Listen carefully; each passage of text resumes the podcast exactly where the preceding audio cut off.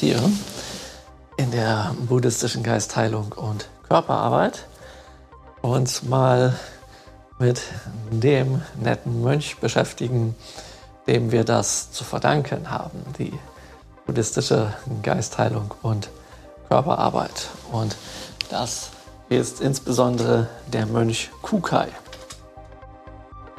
Und ich erzähle euch jetzt etwas aus seiner Biografie oder seine Biografie, dass ihr euch ein Bild davon machen könnt, wer das eigentlich ist und was der so gemacht hat und wie das dazu kam, dass er die Shingon-Lehren nach Japan bringen konnte und was dann so sich entwickelte. Ja. Fangen wir mal damit an. Ja, also der Mönch Kukai hat ursprünglich den Vornamen Mao. Ja. Mao, wisst ihr, ist das chinesische Wort für Katze. Ja. Also Mao auf Chinesisch heißt tatsächlich Katze, aber das hat damit nichts zu tun, es ist nur die gleiche Aussprache. Und hm, der ist auf der Insel Shikoku geboren. Es gibt in Japan vier große Inseln und die kleinste der vier großen Inseln ist die Insel Shikoku. Und ähm, das ist dort, wo er geboren wurde, wo es heute auch einen ganz berühmten Shingon-Tempel gibt, den Senzuji. Und in diesem Tempel stehen Bäume rum, die es schon gab und schon ziemlich alt waren, als der Mönch Kukai dort ein kleiner Junge war. und diese Bäume habe ich gesehen. Vielleicht habt ihr mal ein Foto dort gesehen, wo ich quasi auf so einem so auf dem flach werdenden Baumstamm, wo das in eine Wurzel übergeht, draufstehe und dann diesen Baum anfasse und darüber so ein Seil ist, weil das so ein Shinto-Heiligtum in einem buddhistischen Tempel ist. Und dann seht ihr, dass dieser Baum mehrere Meter breit ist. Vielleicht habt ihr das Bild mal irgendwo gesehen. Naja, und also dieser, dieser Senzuji-Tempel. Ja, und in dieser Stadt, dort ist er geboren und ähm, wuchs auf in einer niederen ähm, Beamtenfamilie. Und nun ergaben sich in seiner Kindheit ein paar merkwürdige Dinge. Also irgendwann ging es dann darum, dass er mit Ton gespielt hat und irgendwas geformt hat. Und jeder sollte formen, was er will. Und ähm, bei ihm kamen immer Buddha-Figuren raus. Also er hat immer solche Figuren geformt. Und die Leute waren dann ganz erstaunt darüber, dass er immer Buddhas formt. Ja. Und das haben auch, hat auch sein Vater gesehen und dachte sich so, hm, ähm, bevor der auf irgendwelche komischen Ideen kommt, will ich mal den unterstützen, dass er vielleicht eher eine Beamtenkarriere einschlägt. Ja, aber er war ja noch eine ganze Weile dann ziemlich jung und ziemlich klein und hatte dann ähm, ähm, gemerkt, dass es ja, wo er aufgewachsen ist, ziemlich viel Unheil gab und Trauer und Leid und Tod und Krankheit und sowas, weil zu jener Zeit, also das war 774, ähm, äh, gab es Epidemien, diverse, es gab Naturkatastrophen, Überschwemmungen und solche Sachen. Und ähm, die Bevölkerung hat sehr gelitten unter der Regierung, weil die für allen möglichen bla sehr viel Geld zahlen mussten und so. Ja, und daran erkennt man, ja, dass das früher ja alles ganz schlimm war und wie gut es uns heute geht und dass die Menschheit sich ja mit Epidemien, Naturkatastrophen und Regierungen ja so weit entwickelt hat seit 774, dass uns das nein mehr angeht. Überhaupt nicht. Ja, ja ach so, und dann gab es natürlich noch, das habe ich ganz vergessen, andauernd Krieg irgendwo. Ja, und ja, wie man sieht, haben wir uns echt weit entwickelt. Ja, ja, ganz toll gemacht. So, und ähm, äh, das tat ihm unglaublich leid und er wollte irgendwie helfen und er wünschte sich irgendwie helfen zu können. Und ähm, dann wollte eben sein Vater, dass er so eine Beamtenkarriere macht und er fragte dann den Vater, ja, wenn ich Beamter werde, kann ich dann irgendwie helfen, dass die, dass die Welt besser wird oder so. Und dann hat der Vater ihm natürlich erzählt, ja, ja, das kannst du, um ihn zu unterstützen, dass er das dann auch will und so. Und dann, ähm, ja, dann hat er mitbekommen, dass die, ähm, die Hauptstadt umgezogen werden sollte von, ähm, von, von Nara nach Heian, was das heute Kyoto ist, weil das war früher so, dass immer, wenn eine Tenno-Episode sozusagen zu Ende ging, dass dann ein neuer Ort für eine neue Hauptstadt gesucht wurde und dann die alte Hauptstadt zu einer Nekropole gemacht wurde. Und ähm, das war damals so Sitte. Und um eine neue Hauptstadt in relativ kurzer Zeit zu bauen, sind dann Leute von der Regierung gekommen, haben dann alle möglichen Männer von jung bis alt eingesammelt und ähm, ihn und die dann mitgenommen und die mussten dann die Hauptstadt bauen. Und das bedeutete natürlich, dass die sich dann nicht mehr um ihre Familien kümmern konnten und ähm, ja auch kein Acker mehr bebaut werden konnte und das war alles ziemlich nervig und unschön. Naja, dann wurde er ein bisschen älter und hatte dann in seinem Geburtsort auch die Prüfungen bestanden, ähm, nach Heian, also das heutige Kyoto, gehen zu können, um dort dann ähm, die, auf die Beamtenuniversität zu kommen. Allerdings vorher geschahen ein paar Dinge, äh, die, ja, ähm, die man eigentlich nur mitbekommt, wenn man irgendwann die Pilgerfahrt der 88 Tempel von Shikoku macht. Eine Pilgerfahrt, die er selbst in seinen späteren Jahren begründete. Und dort ähm, gibt es zum Beispiel einen Tempel, wo so ein Fels ist. Ja? Äh, und so ein Fels und am Fuße dieses Felsens ist heute ein Tempel, aber den gab es damals nicht. Und ähm, das ist auch auf Shikoku.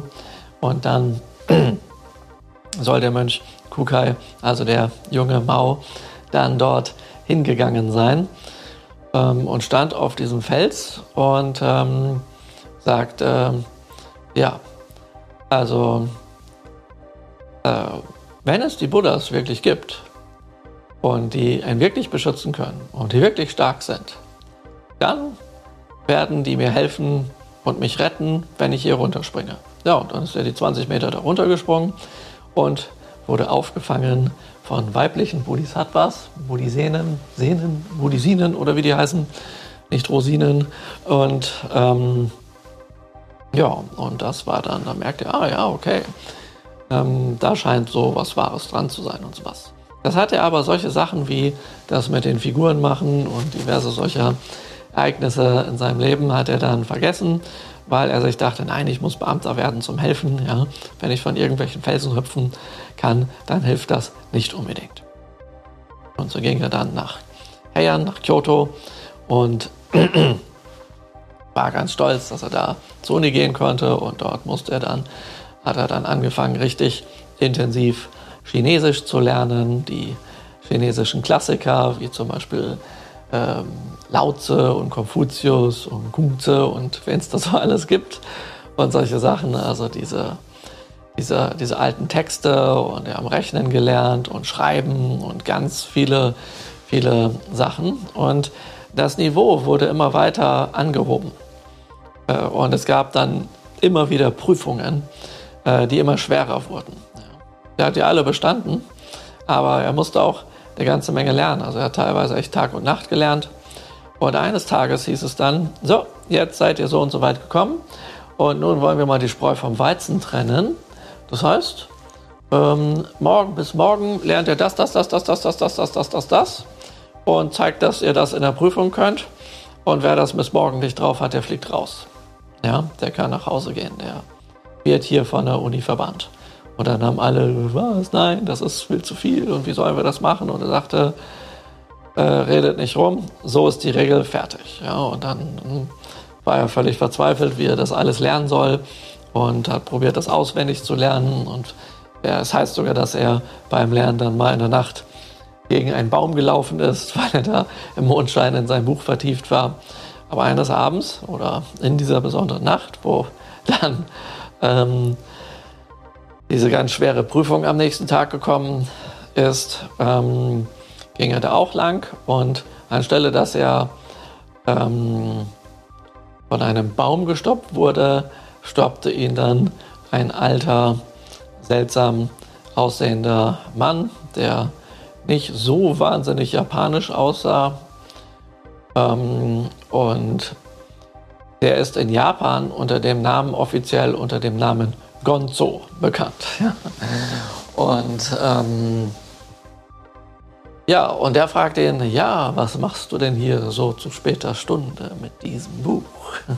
Und dann hat er dem erzählt, ja, ähm, ich lerne für die Uni, da gibt es diese Prüfung und so. Und so meinte er, also fragt er Gonzo ihn, ja, und was hast du davon, wenn du das lernst?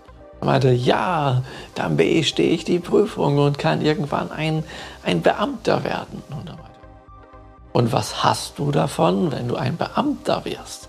Ja, dann kann ich Karriere machen und aufsteigen. Und was hast du davon, wenn du Karriere machst und aufsteigst?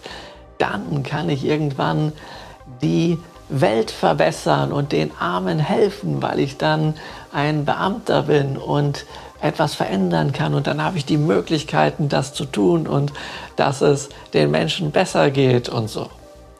Und da meinte er so, hm, mit diesem Weg, den du vorhast, über die Beamtenkarriere, wird das nicht möglich sein. Und dann ist der junge Mao wütend geworden. Was? Wieso sagst du das? Und woher willst du das eigentlich wissen? Und so. Meinte er, ja, ist ganz einfach. Ähm, du lernst für die Prüfungen weil du aus einer niederen Beamtenfamilie kommst. Würdest du aus einer höheren kommen, bräuchtest du nicht lernen. Das Ganze ist so aufgebaut, dass du sowieso abgesägt wirst. Aber selbst wenn es dir gelingt, dahin zu kommen und so weit zu kommen, wie du sagst, dann wird es schließlich nicht möglich sein, dass du irgendetwas an diesem System veränderst, denn sobald du das tust, wirst du abgesägt. Und dann war der mega wütend und mega verzweifelt und meinte, ja, aber ich will doch unbedingt helfen. Es muss doch irgendetwas geben, wie ich helfen kann.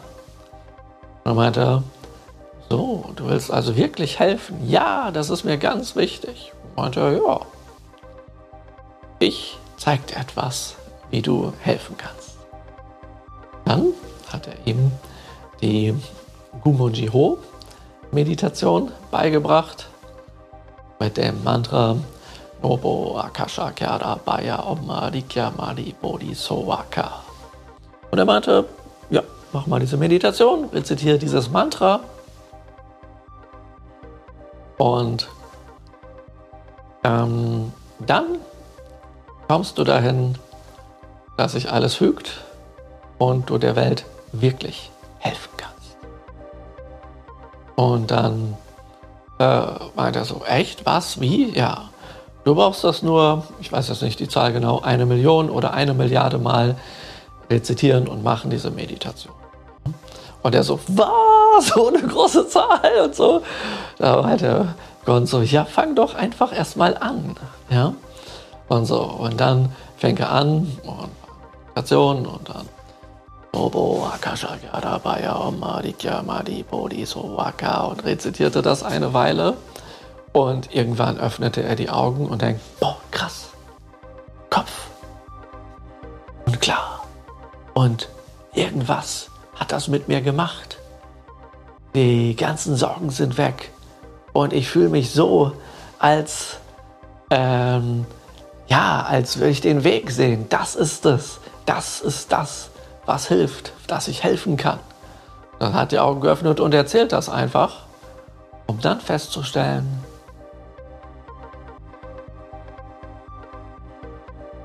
und nicht wieder auftauchte. Und wunderte sich, wo ist er denn hin?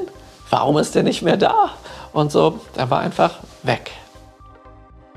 Ja, und dann ähm, hat er das weiter rezitiert und dachte, boah, das ist ja seltsam und so. Und ähm, ging dann irgendwann nach Hause und hatte sich am nächsten Tag entschieden, statt zu der Prüfung zu gehen, das mit der Uni sein zu lassen und nun in die Wälder Japans zu gehen, um dort sich nur noch ausschließlich dieser einen Praxis der Gumonji-Ho zu widmen und nichts anderes. Da waren mindestens zwei Leute von unbegeistert. Erstmal seine Freundin und später erfuhr das auch sein Vater. Die fanden das alle nicht so wahnsinnig toll, ja, weil er ja Karriere machen sollte.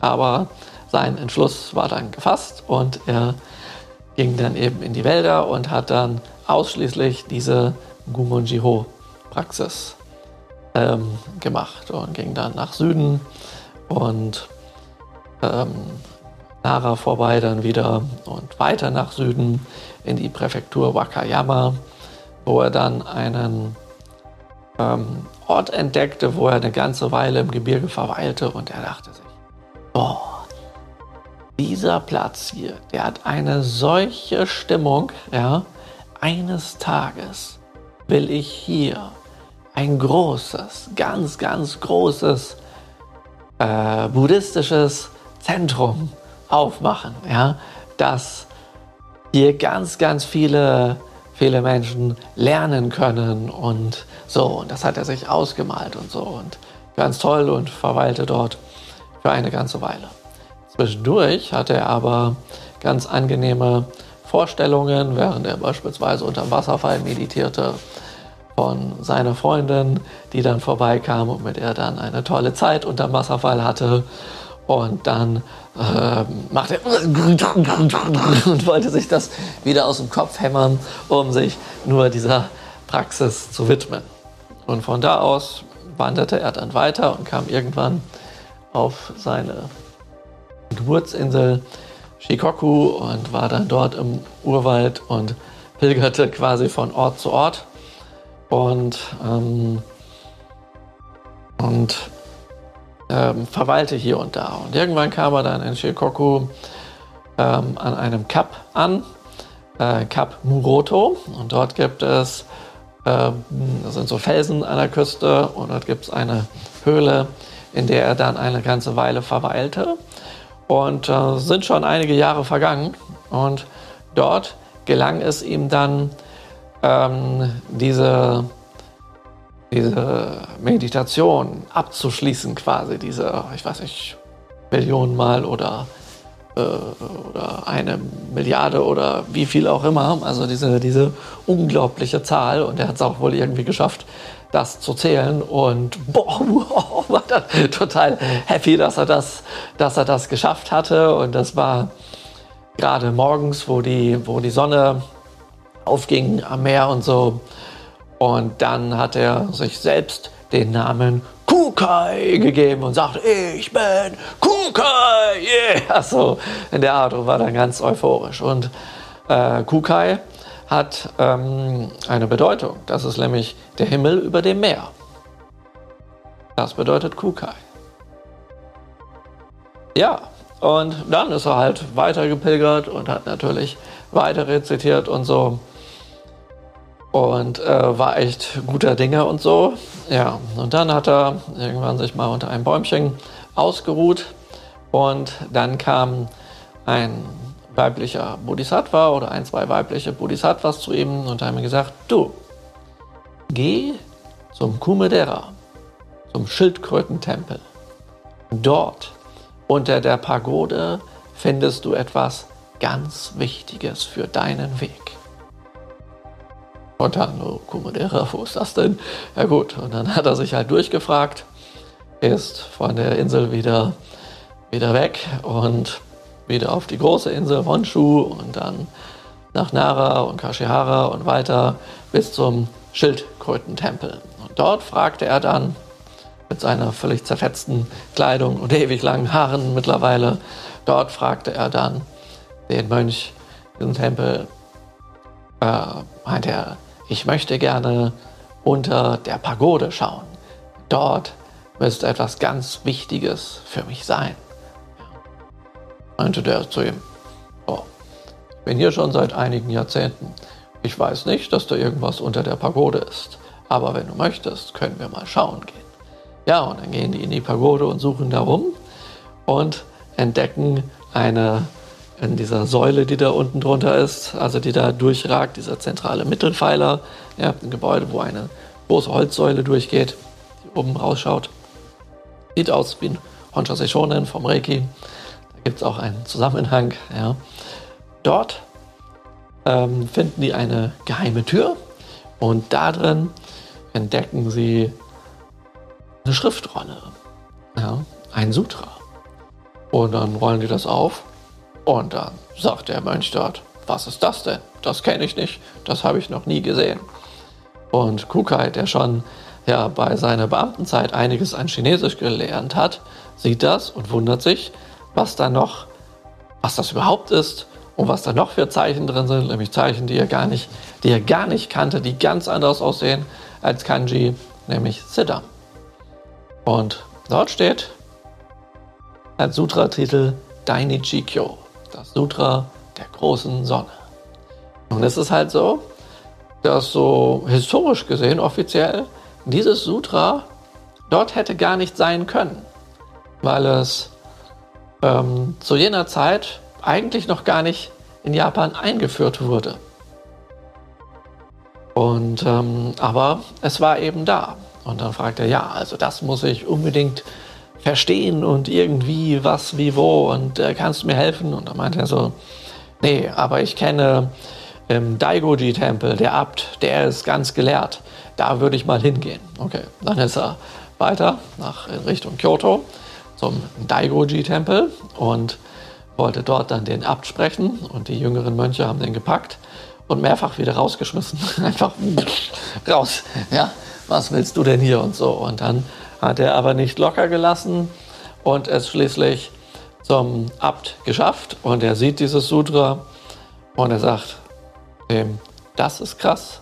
Ich habe davon gehört, dass es das in China gibt, aber das kann eigentlich in Japan nicht existieren. Es gibt nichts, dass das hier eingeführt wurde, sonst würde das jeder wissen. Ja? Und das hast du im, ähm, im Kumadera gefunden. Ja, meinte der. Und, äh, und dann meinte er, ja, also wenn du herausfinden willst, was das bedeutet, dann musst du auf den Heisan gehen, wo der Mönch ähm, Sideshow ist, der Tendai-Schule. Und dort Mönch werden. Und wenn du Mönch wirst, dann kannst du dich bewerben, dass du mit der nächsten Delegation nach China gesandt wirst, um dort das zu lernen, weil dort sind die Leute, die sich damit auskennen. Hier in Japan gibt es niemanden. Ja, und daraufhin ist er dann nach äh, zum Hiesan, zum Enryakuji-Tempel, um dort Mönch zu werden. Und dann dauerte es ähm, also Mönchausbildung dauert etwas länger, aber es dauerte dann nicht mehr allzu lange. Dann erfuhr er davon, dass bald eine Delegation nach Japan starten soll, äh, nach, nach China starten soll. Und diese Delegation, die starten alle 20 Jahre. Und ein paar Monate danach, wo er dahin kam, sollte so etwas starten. Und er wollte dann unbedingt mit und hat sich beworben. Aber er war dort in seiner Ausbildung noch nicht so weit und ähm, ist dann aber in der Hoffnung, dass er vielleicht doch mit kann, äh, mit zum Hafen und so und wollte irgendwie mit, aber er konnte nicht. Die Schiffe sind ohne ihn abgefahren.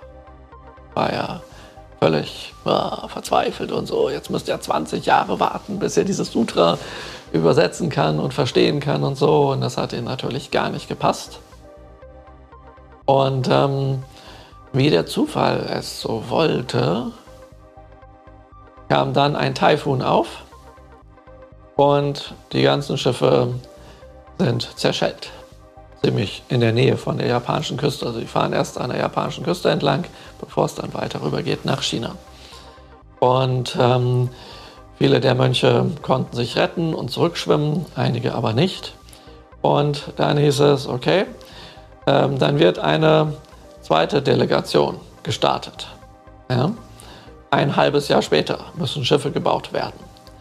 Und dann dachte er, wow, krass, vielleicht kann ich dann damit. Ja, und hat sich dann oh, da voll, voll angestrengt und so. Und tatsächlich, in der zweiten Delegation konnte er dann mit. Dann waren, sind mehrere Schiffe gestartet. Und in einem Schiff war auch der Mönch Sideshow. dieser ganz berühmte Mönch von Japan damals, der Tendai-Schule auf dem Enlyakuji-Tempel auf dem Berg Hieizan im Norden der Stadt Kyoto, Heian damals. Und Kukai war auf einem anderen Schiff.